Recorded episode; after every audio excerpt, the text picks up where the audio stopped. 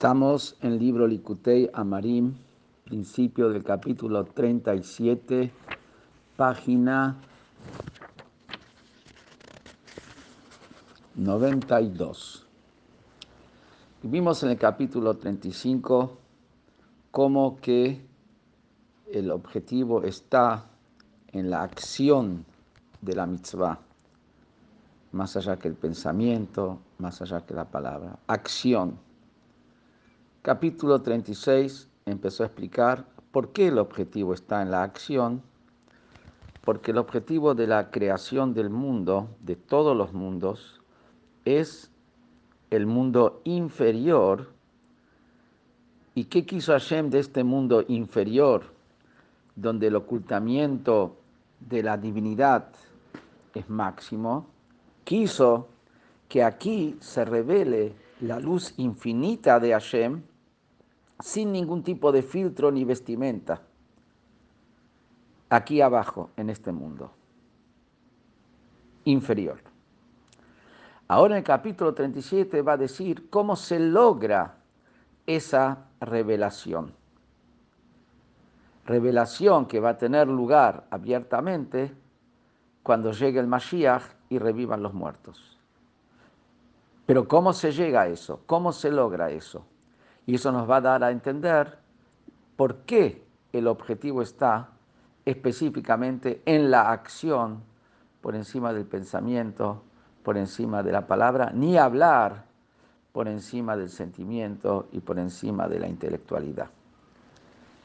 והנה, תכלית השלימות הזה של ימות המשיח ותחיית המתים, שהוא גילוי אור אינסוף ברוך הוא בעולם הזה הגשמי, esta perfección total, este objetivo de perfección que va a tener lugar en la época de los días del Mashiach y cuando revivan los muertos, la perfección que consiste en que se va a revelar la luz infinita de Hashem en el mundo, en este mundo físico, esta perfección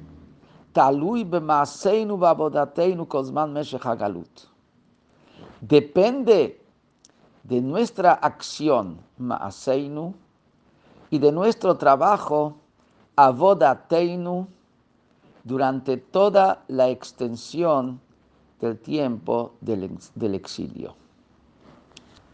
Y usa acá dos términos, ma'aseinu y avodateinu Maseinu se refiere a las mitzvot que se hacen de manera natural y Abodateinu se refiere a donde la persona, para cumplir con la voluntad de Hashem, tiene que quebrar su propia naturaleza, superar su propia naturaleza. Y de estas dos cosas, Maseinu y Abodateinu, depende la perfección del mundo, cuándo van a ser los días del Mashiach y cuándo revivan los muertos. Como explica el padre del Rebe, y el Rebe lo desarrolla en uno de sus mamarim, que Maaseinu, nuestra acción de mitzvot, de manera natural, por nuestra naturaleza de nuestra alma divina, por el deseo de santidad que tenemos, eso trae la revelación de los días del Mashiach.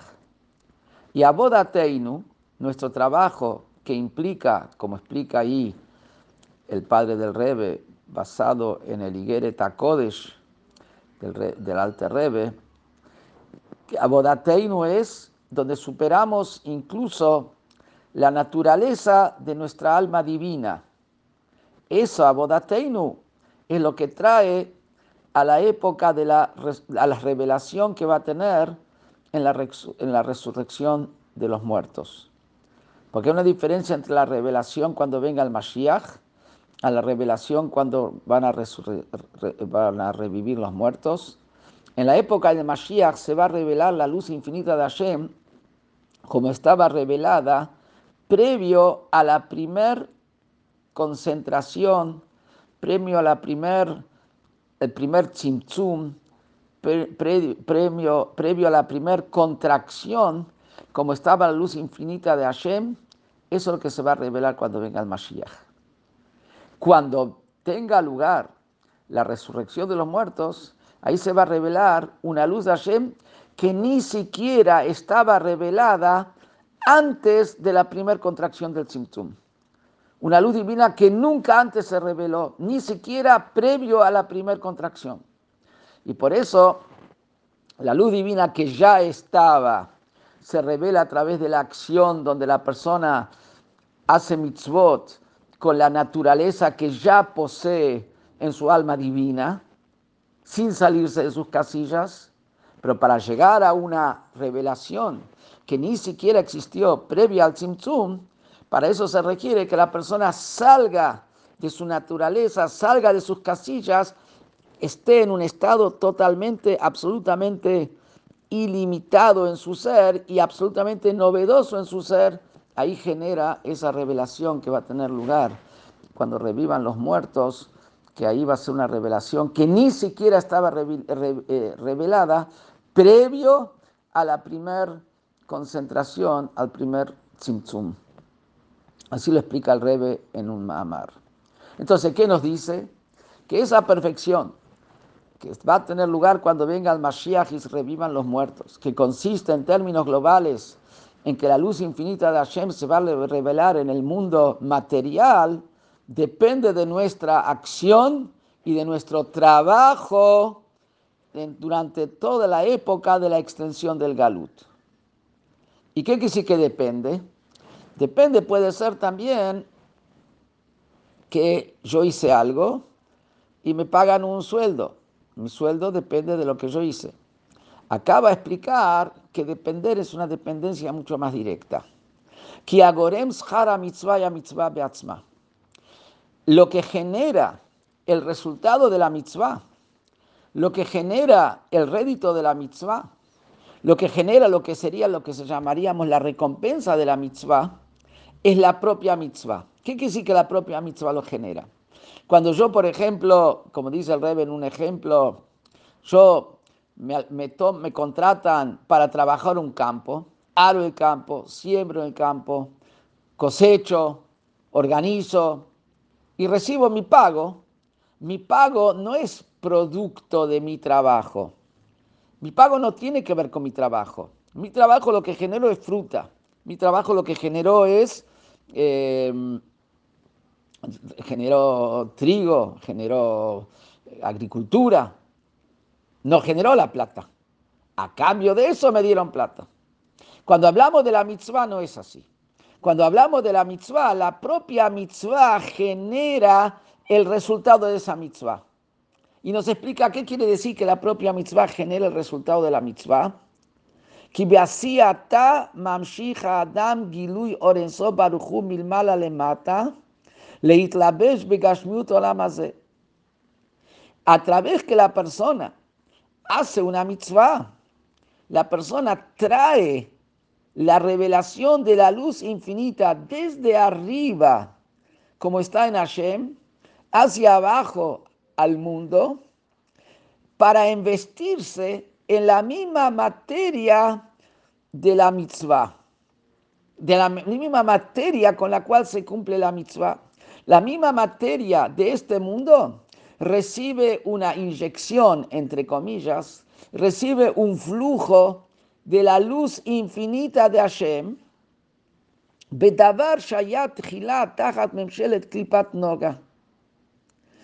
con un objeto, un elemento que previo a la mitzvah estaba bajo el dominio de la cáscara que se llama Noga, que tapa sobre la divinidad, no tapa totalmente, por eso podemos cumplir con eso una mitzvah, pero sí tapa, no, se, no muestra como que el objetivo es la divinidad.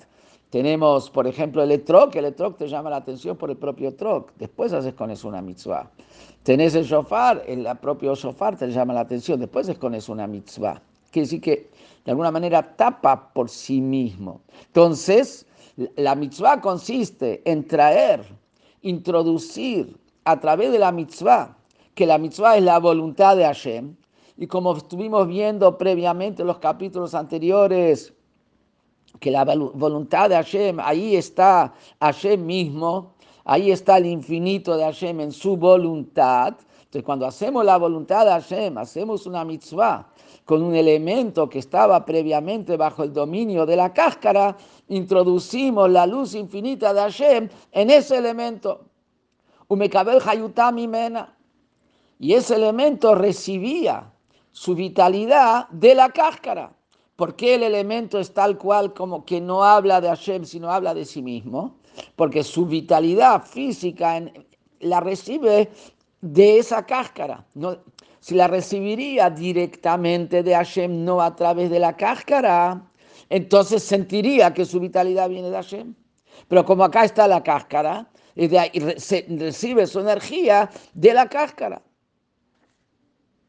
¿Qué son esas cosas que estaban primero bajo el dominio de la clipa intermedia, que no es maldad total, es mezcla de bien y mal, que se llama Noga, y recibía su vitalidad de ella?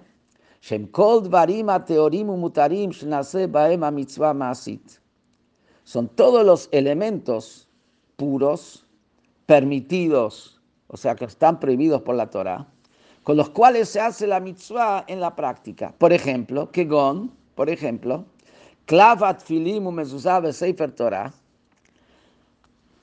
el pergamino del tefilim, en el cual se escribe el tefilim, el pergamino en el cual se escribe la mezuzá, el pergamino en el cual se escribe el Sefer Torah, como